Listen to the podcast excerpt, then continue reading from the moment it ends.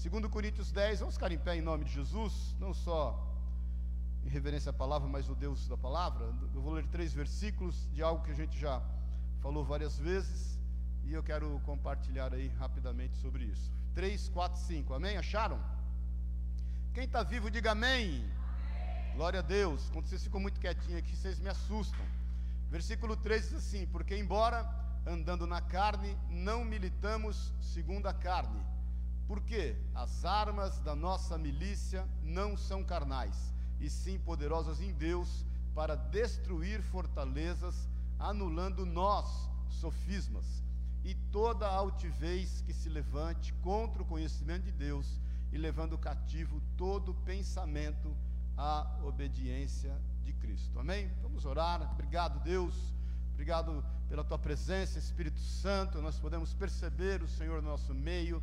Obrigado, Senhor Jesus, porque o Senhor também está presente conosco e a tua palavra que diz isso, onde dois ou mais se reunissem no seu nome, o Senhor ali estaria e nós cremos nisso. Com temor e tremor, nós entramos na tua presença, pedimos que o Senhor venha falar aos nossos corações, no íntimo e no oculto de cada um de nós, nos alinhando com a sua boa, agradável e perfeita vontade, a fim de sermos limpos pela sua palavra, que discerne espírito de alma, Pai, e a fim de crescermos até a estatura do varão, perfeito e darmos os devidos frutos para louvor da tua glória.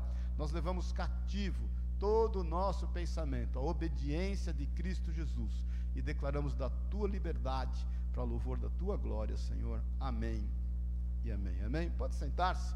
Irmãos, eu tenho falado sobre fé, né? E pegamos aí é, é, Hebreus 11, falamos de, de muitos personagens, e vou voltar para alguns personagens depois de Hebreus 11, mas a semana passada eu senti de compartilhar sobre o amor de Deus, porque Muitas vezes nós somos impedidos de exercer a fé que Deus nos deu, e é, um, e é um dom que o Senhor nos deu, e você sabe que a fé vem pelo ouvir, e o ouvir pela palavra de Deus, eu até ministrei sobre isso também, por conta de nós não nos sentirmos amados do Senhor, por conta de uma religiosidade, por conta de nós estarmos muitas vezes eh, sendo acusados por conta de delitos, de pecados, de, de erros, e uma vez que o Senhor, obviamente, nos perdoou, nos lavou, nos remiu, eu te falei que nós temos vida nova com o Senhor, você sabe disso, as misericórdias do Senhor se renovam a cada manhã. É como que se a cada manhã nós tivéssemos um papel em branco e uma caneta para escrever uma nova história.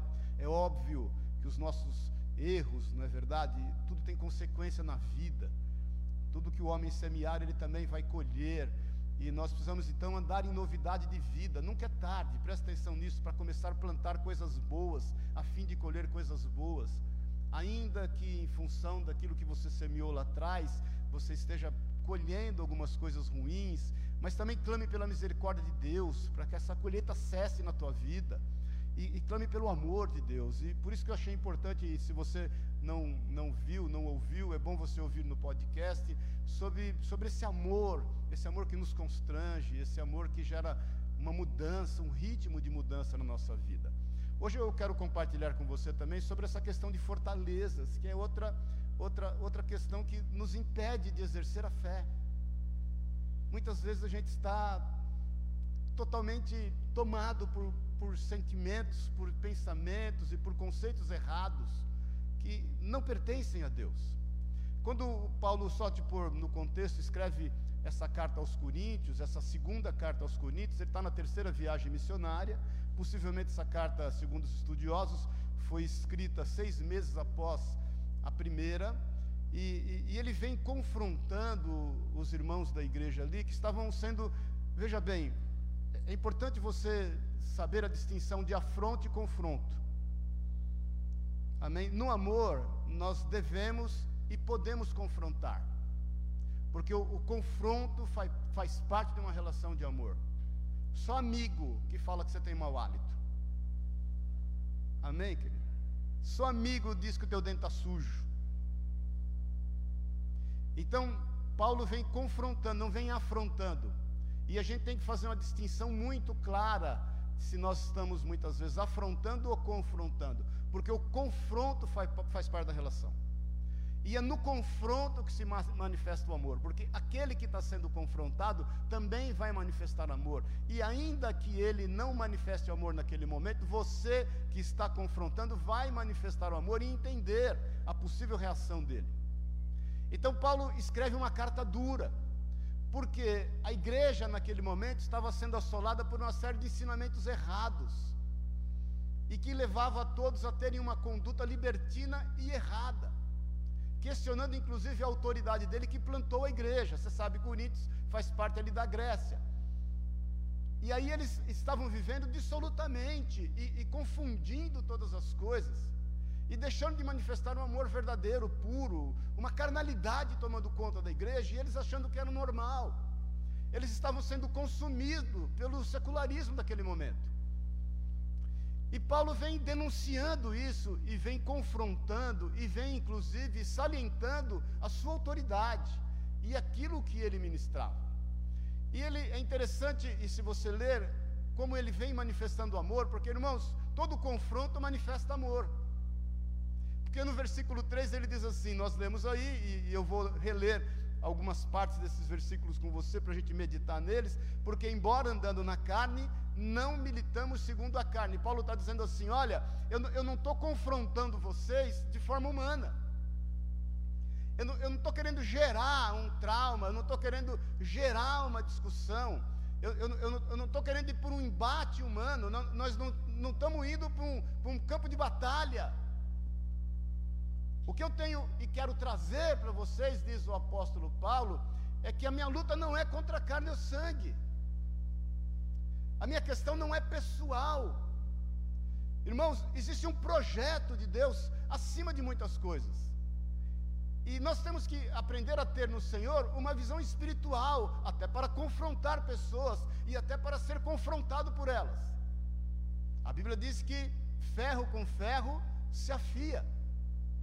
Porque se nós não tivermos muito claro esse discernimento e, e de forma espiritual, nós vamos andar sempre em empates pessoais, nós vamos sempre estar andando num campo que, ao invés do confronto, vira afronta. Então, Paulo não é que ele vem se desculpando, ele vem declarando a forma como ele está abordando aqueles irmãos. Então, a nossa visão ela tem que ser espiritual. Queridos, há um sem número de pessoas, infelizmente, indo para o inferno. Nós vemos agora na Imigrantes, uma cena triste, já quase no final aqui, passando ali de Adema, naquela descida, e aí tinha os cones, obviamente, desviando, isolando uma faixa, e aí tinha um acidente de moto e um corpo no chão, já todo envelopado. Me fez lembrar até um, um, funcionário nosso que morreu nessa situação, e eu fui lá na época, falei para o nossa, me remeteu ao Marcelo na época. E, e, e aí nós oramos, Sueli, pela família, pelas pessoas, porque talvez a família nem sabia que aquele cara estava ali, que o corpo dele estava ali. Irmãos, aí eu, eu, nós buscamos isso diante de Deus, Senhor, para que o Senhor consolasse a família e para que ele, aquele moço, naquele momento, que não estava mais ali, era só o corpo dele, estivesse com o Senhor, estivesse ao lado do Senhor. E é o nosso papel, irmãos, termos uma visão espiritual, porque esse é o motivo que nós somos salvos. Nós somos salvos para trazer salvação.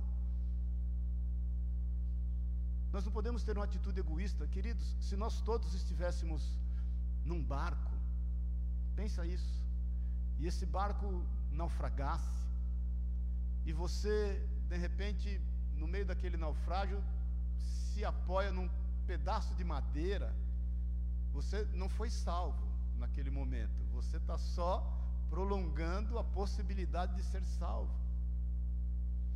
E de repente você vai para um pedaço de madeira maior e todos que estavam no barco com você se perderam. Até que venha um outro barco e te ponha para cima, aí você foi salvo. Qual é a postura que nós devemos ter quando entrar nesse barco? Vamos para a terra, porque eu não vejo a hora de pisar na terra, ou vamos buscar aqueles que naufragaram comigo? Um sem número de pessoas que também estão aí à deriva. Então por isso que Paulo fala assim: embora andando na carne, nós não militamos segundo a carne, porque o andar na carne é, como eu falei a semana passada, rasgar todos os dias um dia da folhinha. A gente acorda, vive a vida, toma café, vai no banheiro, almoça, vive a vida, vai para casa, janta, vê um, um seriado aí, sei lá qual, e vai dormir. E tem pessoas passando na nossa vida e nós vamos deixando isso passar despercebido. Nós estamos entendendo isso, queridos? Por quê? Porque existe um conceito, uma cultura que nos consumiu. Então Paulo está dizendo isso, olha, é como Paulo estivesse dizendo assim, está acontecendo muita coisa aí na igreja, no meio de vocês, que, que não é a vontade de Deus, e eu, e eu quero, obviamente, porque questionavam também a sua autoridade, é, ali, é, salientar alguns pontos. Eu quero que vocês entendam e que vocês tenham uma visão espiritual.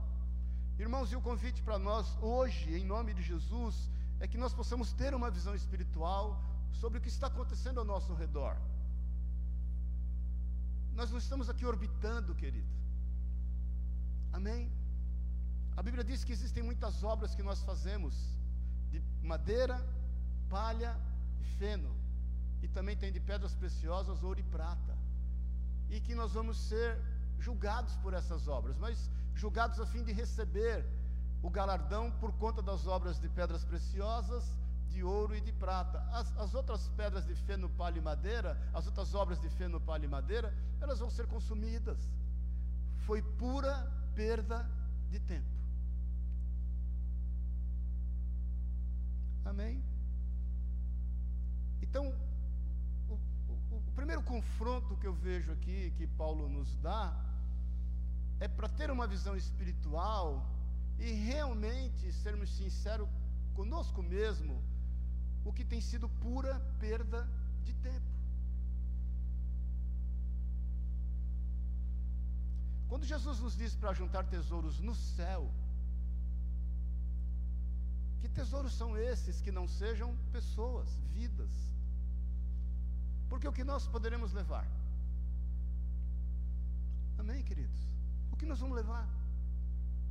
E quando você fala do amor de Deus, quando você confronta em amor, quando você, através da palavra de Deus, é exortado, consolado e é edificado, e, e quando você semeia as boas novas, e obviamente faz isso por uma visão espiritual, por aquilo que você sabe que eternamente o Senhor nos tem prometido, você está ajuntando tesouros no céu, porque tudo que nós estamos ajuntando aqui, querido, tudo vai correr. Amém, irmãos? Amém, querido? Então, e aí no versículo 4, eu dividi ele em três reflexões. Ele fala assim: porque as armas da nossa milícia não são carnais. Amém? As armas da nossa milícia não são carnais. O primeiro ponto é a gente entender para avançar, porque se você perceber, irmãos, presta bem atenção, você vai ver, na medida que a gente vai refletindo, você vai perceber um avanço. Porque ele fala acerca das armas que não são carnais, presta atenção nisso, e depois ele fala que essas armas são poderosas para destruir fortalezas, e depois ele dá um passo a mais, destruindo as fortalezas, nós anulamos sofismas, e quando nós anulamos sofismas, vamos meditar nisso rapidamente, nós também levamos cativo todo o pensamento à obediência de Cristo. Então você vê que Paulo vai aprofundando na palavra e vai tratando o problema, aí sim, no caso de fora até chegar à raiz do problema. O que nos leva a entender, e, e veja bem, é só para você ver como a conta fecha, que pensamentos não levados cativos à obediência de Cristo geram sofismas, e que sofismas geram fortalezas. E que essas fortalezas, o que, que é uma fortaleza? é um lugar onde você guarda algo precioso. E esse algo precioso, ele é invisível aos olhos das pessoas. Então Paulo vem mais uma vez aqui salientando, da mesma forma que ele fala no versículo 3, porque embora andando na carne não militamos segundo a carne, ele fala porque as armas da nossa milícia, milícia não são carnais. E que armas são essas? Você sabe, Efésios 6, o que diz, né? Que nós temos o, o, o calçado do evangelho da paz, nós temos a coraça da justiça, o cinturão da verdade, o capacete da salvação, o escudo da fé, e aí são armas de defesa, são cinco armas de defesa, e a espada do Espírito, que é a palavra de Deus. Isso nos faz entender, por isso que ele, ele salienta muito que essas armas não são carnais, porque ela nos dá parâmetro. Irmãos, a palavra de Deus é como prumo. Quem já viu aqui um prumo? Quem sabe o que é um prumo? Que você põe na parede para ver se ela está reta, se ela está sendo edificada certo. Então, a palavra de Deus é usada como prumo na nossa vida. Porque quando nós entendemos que essas armas não são carnais, e que nós temos que fazer uso dos atributos espirituais que o Senhor nos deu, nós temos que aplicar aquilo que Ele nos deu pela Sua palavra. Tudo foi criado pela Sua palavra.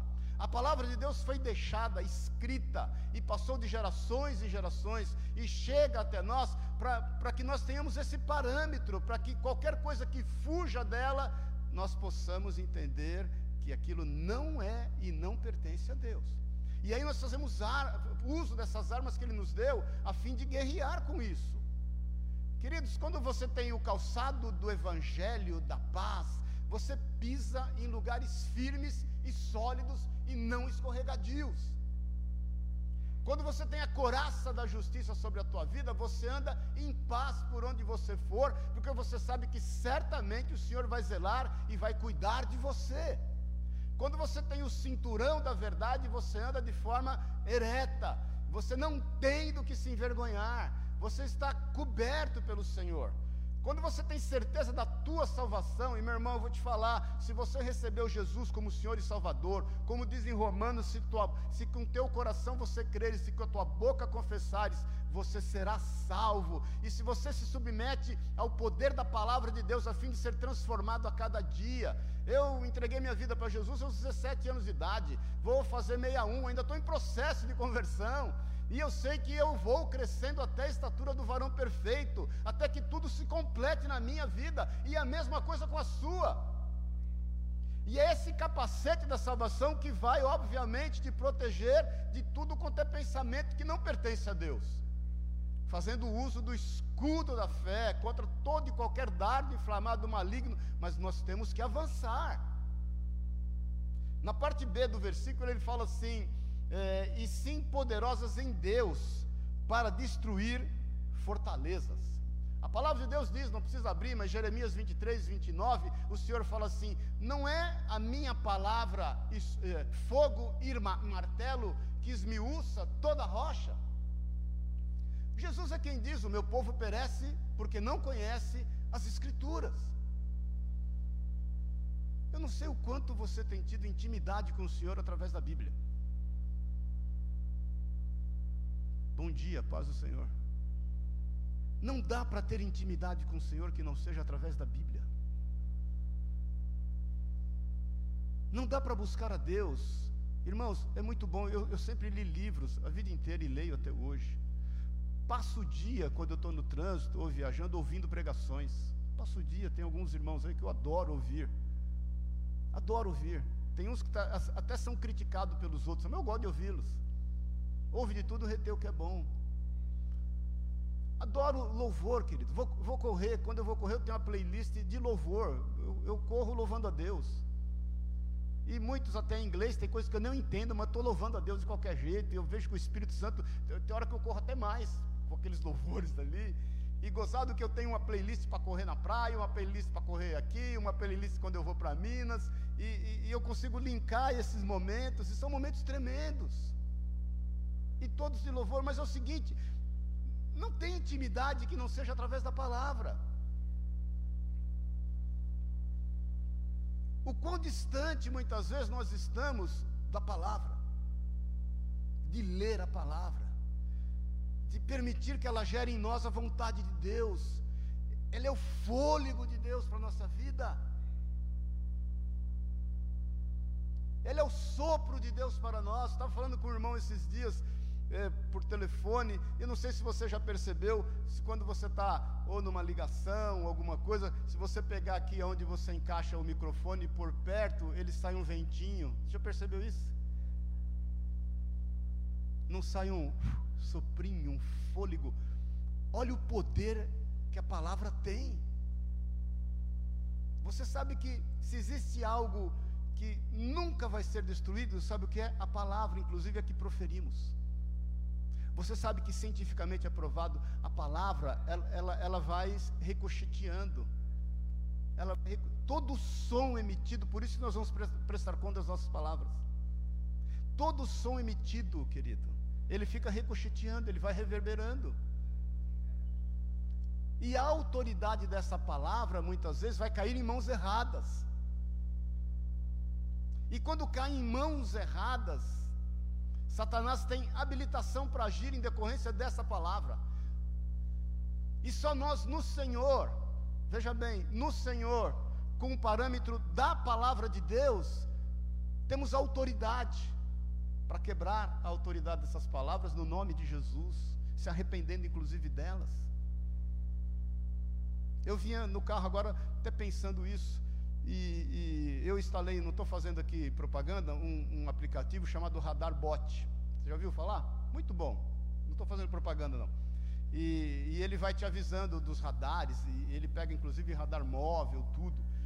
E ele, e aí você programa lá 500 metros antes ele já te avisa e 100 metros antes ele vai tocando um alarme. Bi, bi, bi, aí vai falando, radar móvel X metros à frente. Aí eu vinha meditando, pensando, falei, Jesus, dá para instalar um desse em mim? Espírito Santo, dá para pôr um aqui na minha mente, um trem desse aí, porque eu vou aprender a não me exceder nas palavras. Irmãos, tem palavras que é 40 por hora, senão depois disso é penalizado. Tem palavras que é 60, tem palavras que é 80. 110, 120, acho que é o limite máximo de alguma outra estrada. E eu vim orando, Senhor, o Senhor pode me ajudar a implantar um trem desse aqui, um radar bot em mim, espiritual, que no meio de uma conversa e muitas vezes até de um confronto, eu possa ser avisado antes, para não atravessar o sinal, para não passar o limite. Por isso que elas são poderosas em Deus, querido. E elas são poderosas em Deus para destruir fortalezas. Fortaleza, presta atenção, é um padrão de pensamento,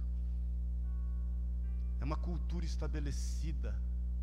Ela pode ser estabelecida numa nação, num estado, numa cidade, num bairro, numa família, numa empresa, num ciclo social.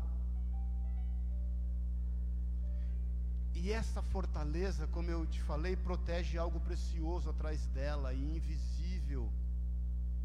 E deixa eu te falar, pode ser letal se não identificada. Paulo está exortando os irmãos que, por conta de ensinos errados, de falsos apóstolos, estão acuados em fortalezas, foram consumidos por elas. Quantas coisas na nossa família a gente vê se repetir. Isso são fortalezas. Eu não sei você, eu fiz árvore genealógica, fui saber da história do meu tataravô, do, já tenho casos dos avós dos meus tataravós. E eu, eu, eu, quis saber os erros, consegui buscar até estudos na internet de alguns antepassados meus. E, e porque quem não conhece história está fadado a cometer os mesmos erros. E são padrões de fortalezas, de cultura, e que nós somos inseridos às vezes, e se nós não percebermos e não guerrearmos com armas espirituais, a gente vai estar fadado aos mesmos problemas. É a tal da síndrome da Gabriela. Eu nasci assim, eu cresci assim, eu vou morrer assim. E essas fortalezas vão tomando conta da gente sem que a gente perceba. Ela é tão forte que ela gera desânimo ao combatê-la. Quando nós muitas vezes nos deparamos com algo e a gente vê que aquilo está tão estabelecido há tanto tempo que a gente recua. Tipo, não vou mexer nisso. E nós só tomamos essa postura porque não estamos adotando as armas corretas.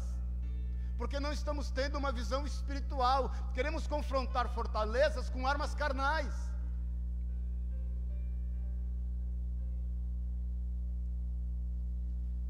Não é, veja bem, que a fortaleza tem o trono de Satanás atrás dela. Presta atenção nisso. Não é isso. É que a fortaleza tem a ausência de Deus atrás dela.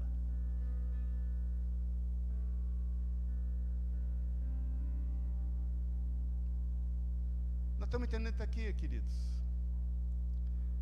Essas fortalezas precisam ser combatidas. Quando uma fortaleza é combatida, e quando você adentra, veja bem, com as armas corretas, com o parâmetro da palavra de Deus, buscando no Senhor com todo temor e tremor, com quebrantamento, vivendo a vida proposta a nós por Jesus. Jesus quebrou uma série de fortalezas no amor. Quando seus discípulos tiram a espada quando ele é preso, ele manda guardá-la. Quando Pedro corta a orelha de Malco, ele conserta a orelha de Malco. Quando eles vêm prendê-lo com armas, com lanças, ele disse que não precisava daquilo. Ele mesmo declarou: Ninguém tira a minha vida, eu a mesmo a dou. E o Pai me deu autoridade para dá-la e para tomá-la de volta. Quantas fortalezas quebradas, querido. Quando nós então destronamos e começamos a avançar em confronto essas fortalezas, deixa eu te falar, quantos pensamentos têm tomado conta da tua vida e você não consegue agir diferente daquilo que você gostaria, por conta de uma fortaleza, e ela precisa ser quebrada, e ela vai ser quebrada hoje em nome de Jesus. Aí você adentra um pouco e começa a anular, como diz Paulo, sofismas. Ele diz aqui, pois porque a arma da nossa milícia não são carnais e sim poderosas em Deus para destruir fortalezas, anulando nós sofismas. Quem é que anula sofismas? Somos nós. O que é um sofisma? Sofisma começou com os sofistas no século 5 e 4 antes de Jesus que eram sofia é a mesma palavra, obviamente, para filosofia, que é sabedoria, só que filosofia é amor à sabedoria. O que, que os sofistas faziam? Eles eram professores e eles cobravam para dar aulas. E eles tinham uma retórica muito boa. E através da retórica, eles iam convencendo as pessoas que aquilo que era errado passava a ser certo. É o poder da dissuasão. É fácil você ver isso hoje em dia. Vê aí a, a, a, a TV da Câmara do Senado, você vai ver, ver lá o STF, como, como a mentira vai se tornando verdade através da retórica. Através da habilidade da retórica. Como a mentira vai conseguindo contornos, disse lá o, o, o cara do marketing do Hitler, né? Uma mentira contada muitas vezes se torna uma verdade. E quando você, usando as armas corretas, invade essa fortaleza com armas espirituais, querido, você vai você anular sofismas, mentiras. Estuda um pouquinho. Eu tenho aquele livro lá de, de, de, de filosofia e cosmovisão cristã, doidão, né? Tem 900 páginas. Eu não li nem metade dele ainda. De vez em quando eu pego lá, dou uma lida. Sócrates, ele combatia muito os sofistas, porque Sócrates ia pela dialética e ensinava acerca da dialética e não da retórica. E nós temos que ter cuidado com a retórica, irmãos. Cuidado com quem fala muito bem acerca de determinados assuntos que não tenha a base na palavra de Deus. Você tem que ter cuidado, já te falei várias vezes, querido. Ainda que eu esteja pregando aqui algo e que não esteja coerente com aquilo que diz a palavra de Deus, você tem que fugir disso. O apóstolo Paulo fala ainda que um anjo apareça a você dizendo palavras diferentes do que aquelas que estão escritas aqui, seja ele maldito, seja ele anátema. Quantas mentiras estão disfarçadas de verdade. quanto poder de persuasão, quantas bases humanas. Irmãos, os sofistas, eles criam só que tudo era relativo e que tudo era questionável. Que foi o movimento do, do iluminismo, você sabe disso. Que foi o movimento do renascentismo. Então, a palavra de Deus, ela é absoluta. E ela é o único parâmetro para nós termos uma direção certa. E só avançando e confrontando fortalezas que nós vamos poder anular sofismas, quebrar mentiras, que nós muitas vezes aprendemos dentro da nossa própria casa. Dentro da nossa própria casa, quer você venha de um lar cristão ou não. Eu sou a primeira geração de convertido na família. Glória a Deus quando tem duas, três, quatro gerações. Mas quantas coisas nós fomos ensinadas erradas. Irmãos, quantas vezes, querido, quantas vezes você começa a ler a Bíblia e, e falar acerca dela para algumas pessoas, elas olham e falam: puxa vida, eu, eu nunca tinha visto isso. E quantas vezes você começa a ler a Bíblia, coisas que o Espírito Santo já havia falado no seu coração, e, puxa, eu já tinha visto isso, eu, eu já sabia disso, o Espírito já tinha me falado isso. E, e você vai sentir essa paz quando você é confrontado pela palavra. E aí ele continua avançando e ele diz assim, no versículo 5: quando você já anula sofisma e toda altivez que se levante contra o conhecimento de Deus. Altivez, sabe o que é, querido? é você estar fechado somente dentro da sua realidade. Sabe como se quebra a altivez? É você pegar o seu acho e o seu sabe e guardar eles no bolso e achar e saber o que Deus achou e o que Deus sabe. Existe um momento em que nós, quando nos dispomos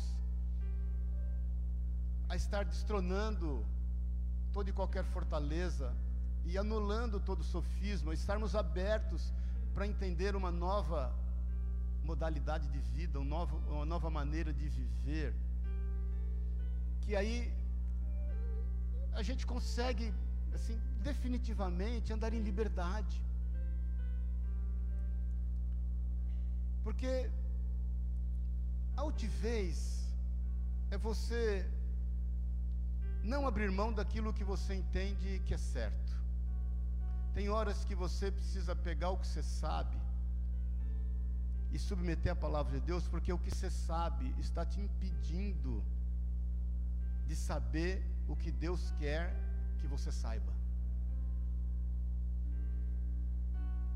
Esses conceitos formulados e que geraram um pré-conceito.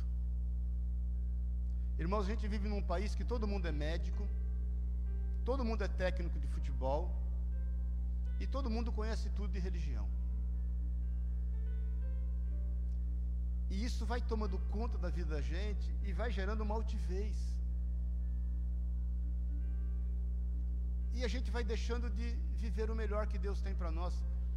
Irmãos, todo dia é dia de aprender coisas novas. Eu já te falei várias vezes. Eu leio a Bíblia desde menino e, e estudo ela desde os 25 anos de idade. Comecei a ler aos 12, depois um pouquinho mais aos 17, aos 25 eu comecei realmente a querer aprofundar e estudar. E quantas vezes eu lendo a palavra de Deus, eu, puxa vida, nunca vi isso. Ou, se eu vi, me passou despercebido. Porque a palavra de Deus é viva. E ela vai quebrando altivez. Já te falei várias vezes e vou te falar de novo: não é você que lê a Bíblia, é ela que te lê. Não é você que estuda ela, é ela que te estuda. Ela, ela vai identificando em você situações que você precisa, porque ela é viva para aquele dia, para aquela hora. Se você lê o mesmo versículo à tarde, ele, ele vai ter outra conotação do que o que você leu de manhã. Porque ela, ela vai identificando em você um problema e ali ela entra, porque ela é viva. E é só nela que a altivez é quebrada. E quando a altivez é quebrada, Paulo nos diz aqui que aí nós levamos cativo todo pensamento à obediência de Cristo. E se você fizer o processo inverso, você vai perceber que todo pensamento que não foi levado à obediência de Cristo, ele gerou altivez, que gerou sofisma e que gerou uma fortaleza. Jesus sempre se preocupou com a qualidade dos nossos pensamentos. Após a sua ressurreição, você sabe disso.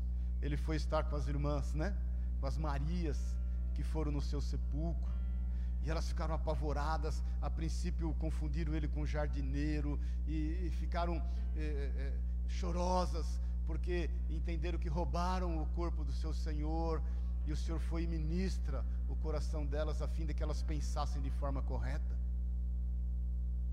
Jesus manda elas falarem com os discípulos, dizendo: Olha, fala para eles que eu estou indo para Galiléia.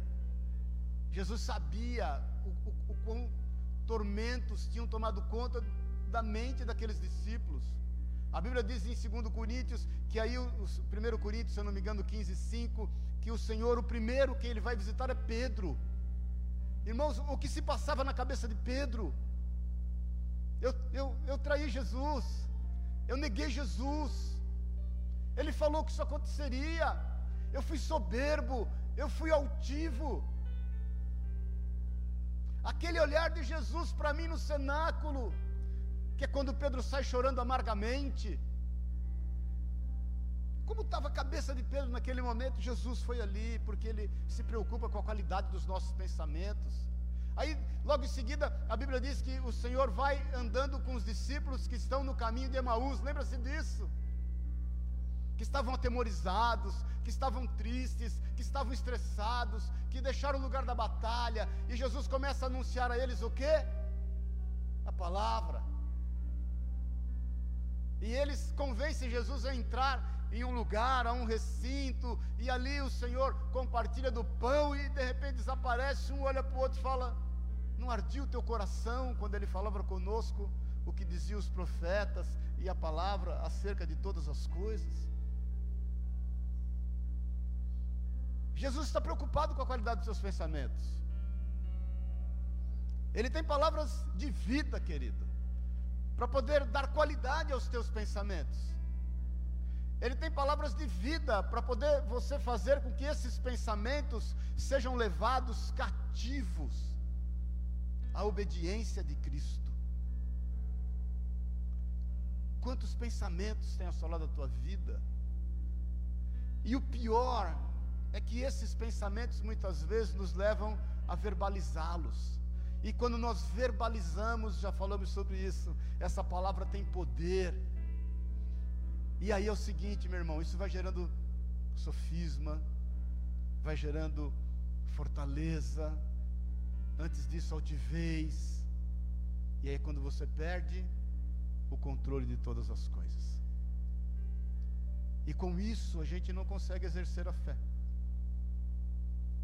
Aí são pensamentos que nos fazem ter sentimentos como a onda do mar. Ela vai e ela vem. Ora estamos bem, ora estamos mal. E muitas vezes a gente nem bipolar é, a gente é tripolar, pentapolar e por aí vai. São uma série de informações que vão mexendo com os nossos sentimentos, que vai nos fazendo reagir 50 vezes por dia. Eu sei o motivo que o Espírito Santo de Deus nos reuniu aqui essa manhã.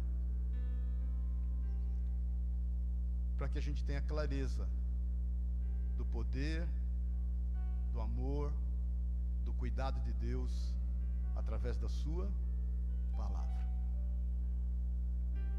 Você não é alguém sem rumo sem objetivo. O Senhor nos escolheu e nos amou de forma perfeita, porque Ele sabia e sabe exatamente o que era preciso para nos salvar. Ele derramou o seu sangue. Ele morreu por amor de nós. Ele sabia e sabe o que era necessário para que nós crescêssemos em fé. Ele outorgou, ele entregou, ele deu a nós o seu Espírito Santo. E é esse Espírito que tem falado aos nossos corações. E ele confiou nas nossas mãos, ele entregou a nós a sua palavra. E quando ausentes dela, nós estamos sujeitos a não ter pensamentos levados cativos à obediência de Cristo. Nós estamos sujeitos a sermos tomados de toda altivez, ou seja, nós é que sabemos da verdade. É aquilo que nós sabemos que importa. E quando nós temos esse conceito, nós viramos sofistas, através da retórica, através da dissuasão, da forma como fomos convencidos de que uma mentira se tornou verdade, a gente vai dissimulando e vai vivendo dissimuladamente e vai pregando sofismas.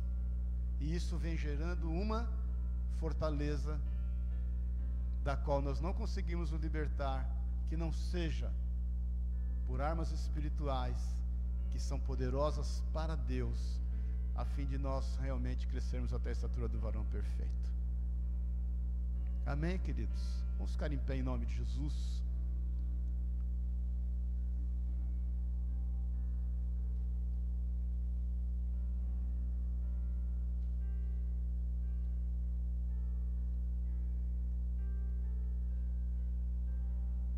Vou te fazer uma pergunta bem objetiva.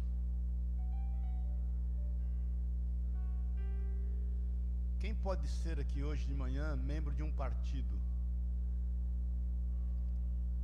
Partido chama Sincerão. A palavra sincero quer dizer sem cera. Que antigamente os marceneiros usavam para poder, até hoje usam, né? Quando tem uma deformação na madeira, passa cera e passa uma outra coisa por cima. Eu passei lá na minha mesa lá, todo luxuoso com a minha mesa lá em Pouso Alegre cera de carnaúba, ela vai fechando algumas imperfeições, vai escondendo alguns detalhes. Eu quero te convidar essa manhã e fazer parte disso a ser sincero. Se nós estamos muitas vezes com algumas fortalezas ou estamos cativos delas, por ensinos errados. Eu quero te convidar a ser sincero a ponto de você ler a palavra de Deus. Meu irmão, se você. Provérbios tem 31 capítulos. Leia um por dia, para 31 dias no mês. O mês de 28, você lê 28, 29, 30, 31 no final do mês. O mês de 30, você lê 30 e 31 todo dia. Entra ano e sai ano, faça isso. Eu quero te convidar a ler o Evangelho de João. E se aprofundar naquilo que Jesus disse, que ele é uma linguagem universal. Depois você leia Mateus, que foi escrito para os judeus. Depois você leia Marcos, que foi escrito para os romanos. Depois você leia Lucas, que foi escrito para os gregos. Depois você leia Atos, que foi escrito por Lucas. Depois você leia Tiago, o irmão de Jesus, que se converteu após a sua ressurreição. E que vai falar acerca do poder da língua, do poder da palavra. Que vai falar acerca das obras que são tão importantes para manifestar a fé. E aí você vai fazer disso um parâmetro para a tua vida. A ponto de você dizer: Senhor, eis-me aqui, envia-me a mim. Crie em mim um espírito novo e um coração vivificado. ou um coração novo e um espírito vivificado. Ser sincero e poder dizer: Senhor, eu sei que nada sei. Eu não sei você, mas eu quando era menino, tinha poucos prédios em São Paulo, e da onde eu morava dava para ver os Petros, né? Eu morava lá no bairro do Limão. E aí tinha o hábito de brincar. Eu pegava um prédio e punha meu dedo assim, você já fez isso? Não? Aí pensava assim, puxa, o prédio é do tamanho do meu dedo.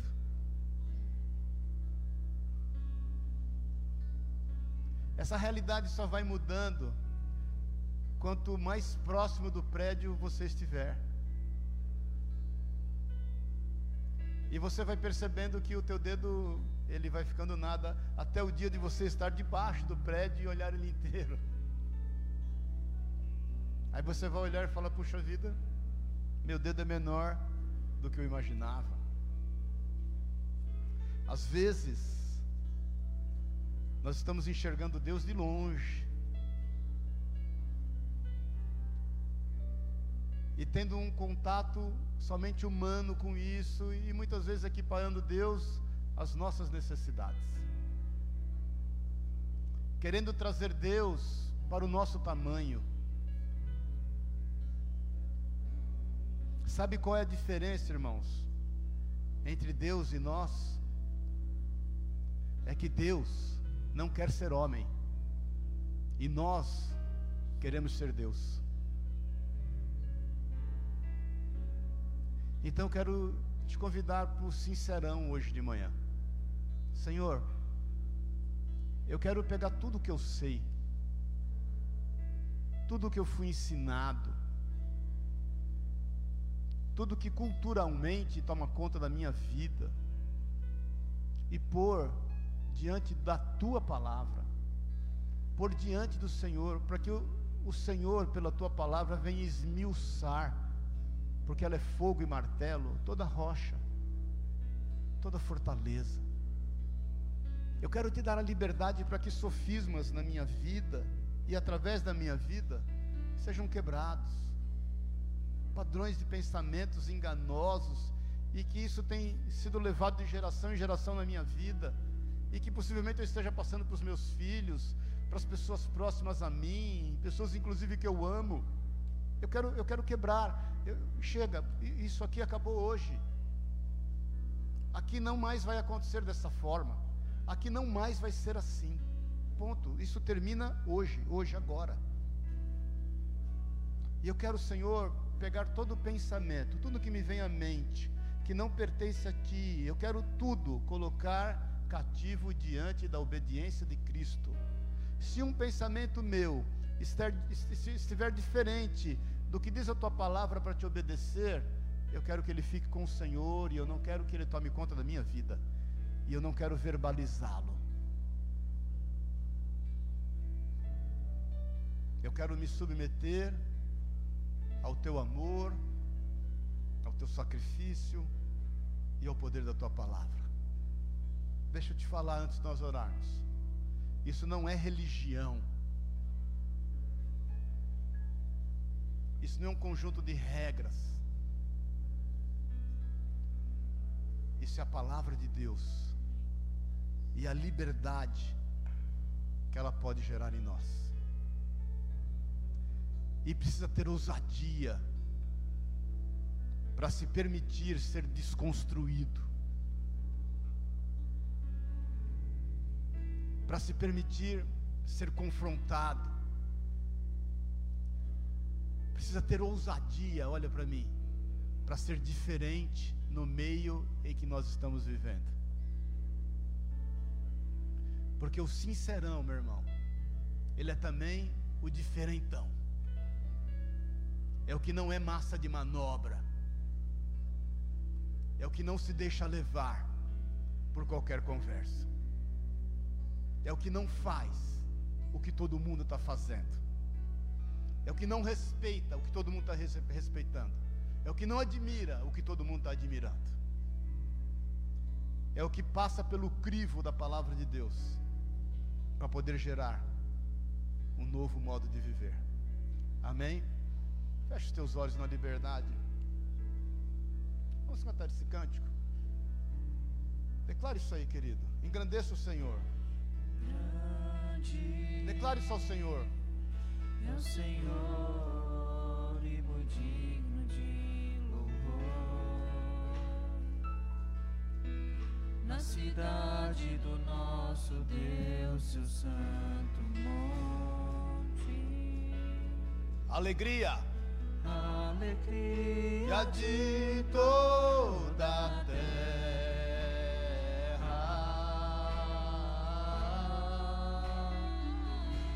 Ele é grande, declara. grande é o Senhor em quem nós temos a vitória E ele nos ajuda. e que nos ajuda contra o inimigo. Aleluia. Por isso diante dele nos prostramos.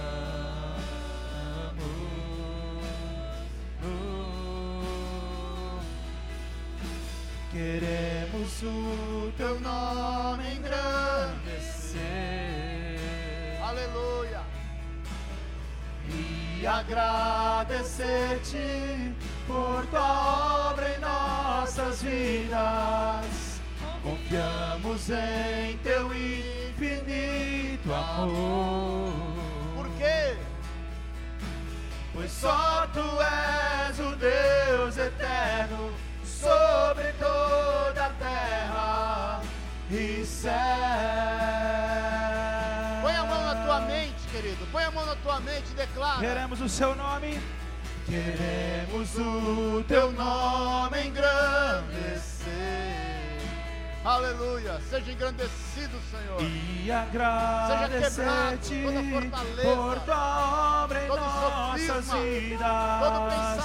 Confiamos te em teu infinito amor. Por quê? Só tu és, pois só tu és o Deus eterno sobre todo. Pois só tu és o Deus, pois só tu és o Deus eterno sobre. Mais uma vez, pois só tu és, pois só tu és o Deus eterno sobre toda a terra e céu. Vamos orar.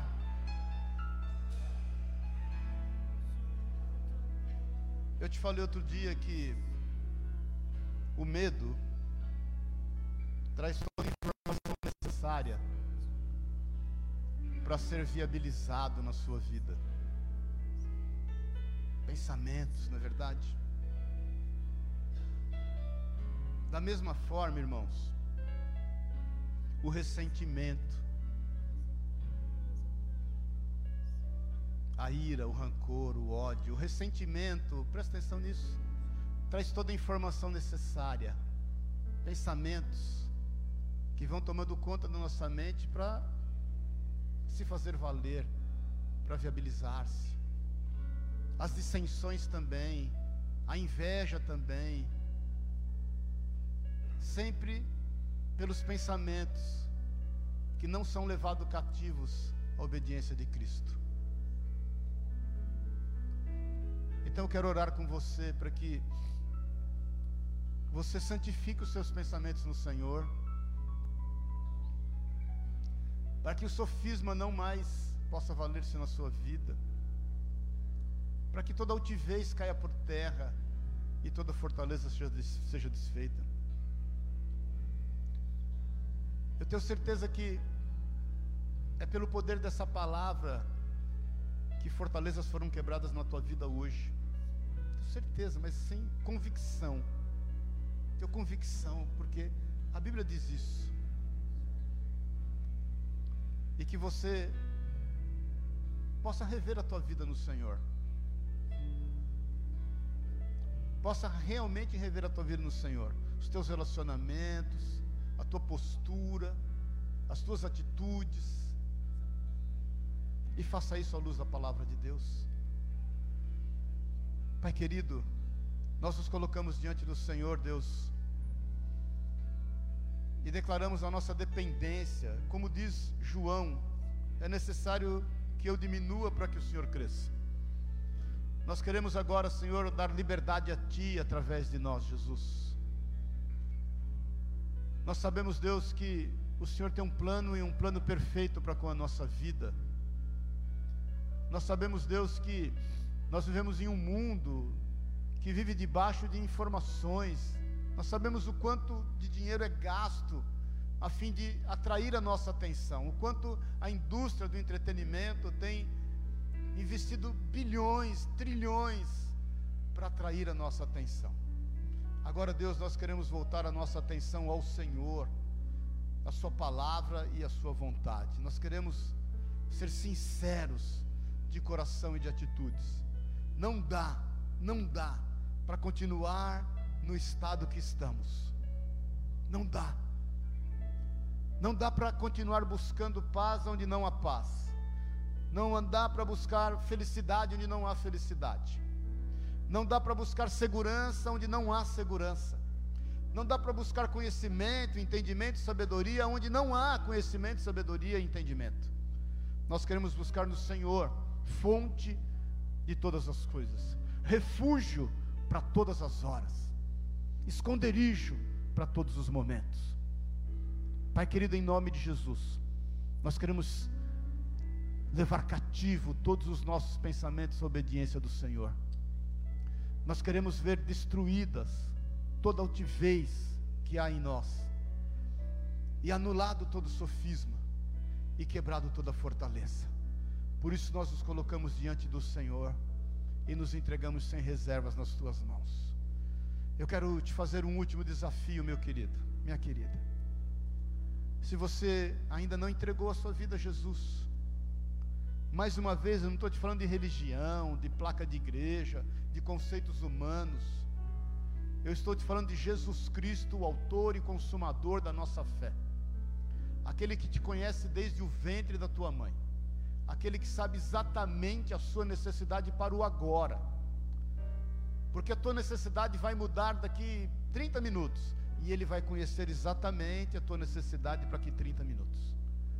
Eu quero te desafiar se você ainda não entregou sem reservas a sua vida na mão de Jesus, se entregar e dizer: Jesus, a minha vida está nas tuas mãos. Vem tomar conta da minha vida. Vem morar em mim, Espírito Santo. Se você não fez isso ainda, e quer fazer isso hoje, e quer se entregar sem reservas, levanta a mão no teu lugar, cada um olhando para a sua vida no seu lugar mesmo. Deus te abençoe. Cada um olhando para a sua vida, olha para a sua vida. Olha para a sua vida. Pai querido, essas mãos estão levantadas ao Senhor, não a uma placa de igreja. Essas mãos não estão levantadas para uma homilia, elas estão levantadas a Ti. Vem tomar conta dessas vidas. Vem reinar nessas vidas, Pai. Vem reinar a partir do nosso coração, tomando conta da nossa mente, Pai. Vem nesta manhã, Senhor, anular, anular todo sofisma, quebrar toda altivez, desfazer todas as fortalezas. Que o Senhor dê vida nova, que o Teu Espírito Santo habite nesses corações, mostrando o caminho em que cada um deve andar. É o que nós te pedimos em nome de Jesus. Essas vidas pertencem ao Senhor e que nós possamos andar em novidade de vidas e crescer até a estatura do varão perfeito, para a honra e para a glória do nome do Senhor. Livra, Deus, livra.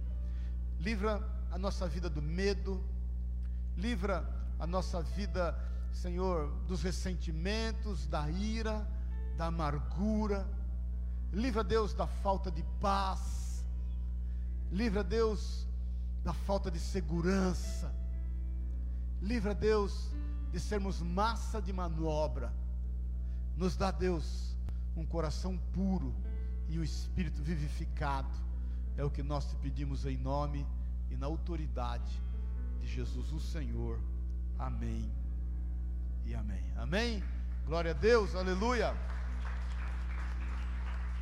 Dá salva de palmas a Deus, né? Dá um glória a Deus. Aleluia. Amém, queridos? Viva essa vida que você seja livre, livre, livre, livre. E você vai ver o quão, o quão bom estar no caminho do Senhor. Amém? É, é do, é do aviso pacífico, 17 horas sábado. Hã? Rapidinho, sábado às 17.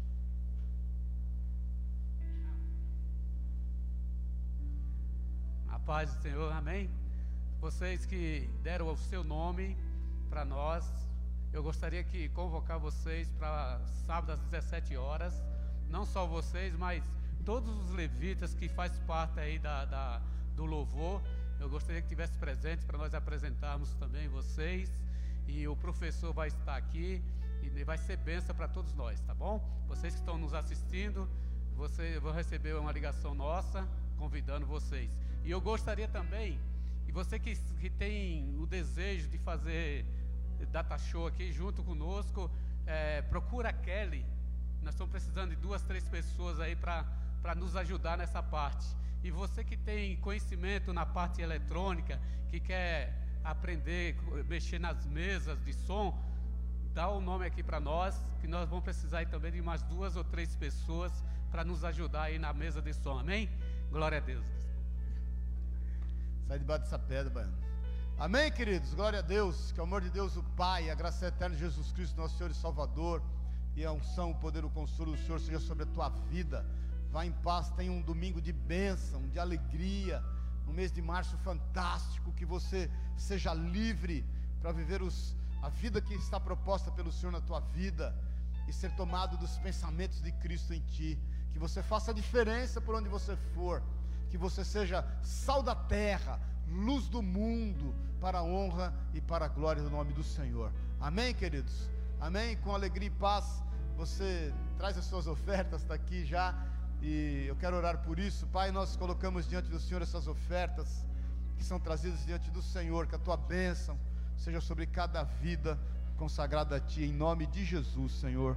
Amém e amém. Amém, queridos? Na liberdade de Cristo e com alegria no coração. Amém?